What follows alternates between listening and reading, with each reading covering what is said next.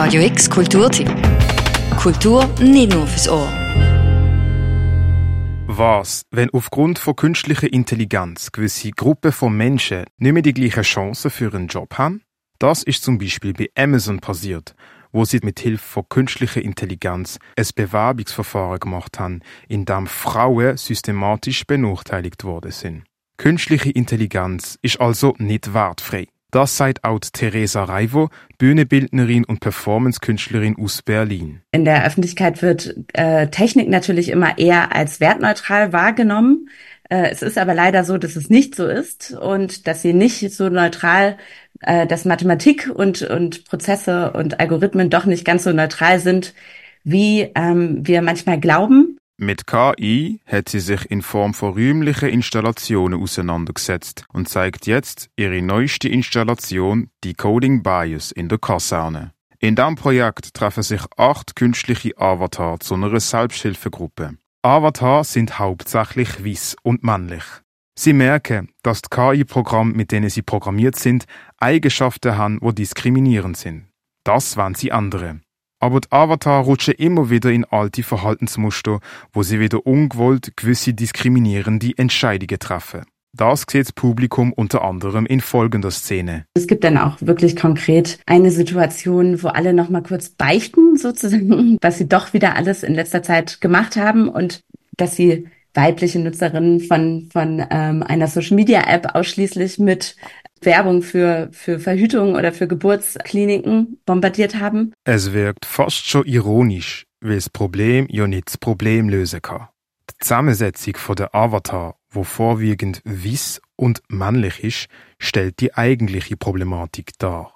Die Coding Bias soll zeigen, dass ein Bias nur ein Ausdruck davon ist, wie unsere Gesellschaft strukturiert ist. Also es geht generell auch darum, in dem Stück aufzuzeigen, wie, wie unsere Gesellschaft funktioniert und wie das Patriarchat und wie unsere, wie White Supremacy unsere Entscheidungen immer wieder strukturiert und dass Diskriminierung strukturell eingearbeitet ist in unsere Entscheidungen und ähm, immer wieder Entscheidungen von, von uns im Alltag prägt. Theresa Reivo spannt mit Decoding Bias auch in die aktuelle Realität von unserer Gesellschaft.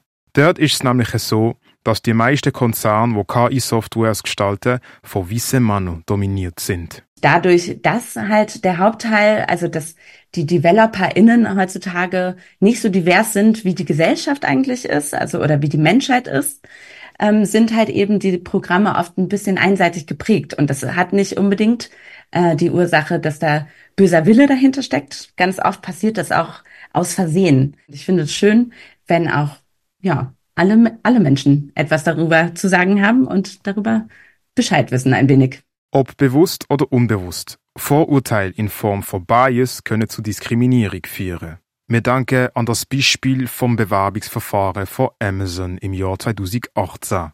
Wenn wir uns nicht bewusst sind, dass wir in Strukturen leben, wo fähig sind zu diskriminieren, tragen andere Menschen Schaden davon. Die Coding Bias zeigt auch, dass es wichtig ist, dass die Teams, wo KI-Programm erstellen, divers sind, damit die Programme auch die Bedürfnisse von einer diversen Gesellschaft können erfüllen. Die Installation Decoding Bias kannst du heute am 7. oder am 8. im K-Haus der Kaserne anschauen. Bis am 2. Februar kannst du das Projekt noch dort sehen. Für Radio X, der Malik Idrisu.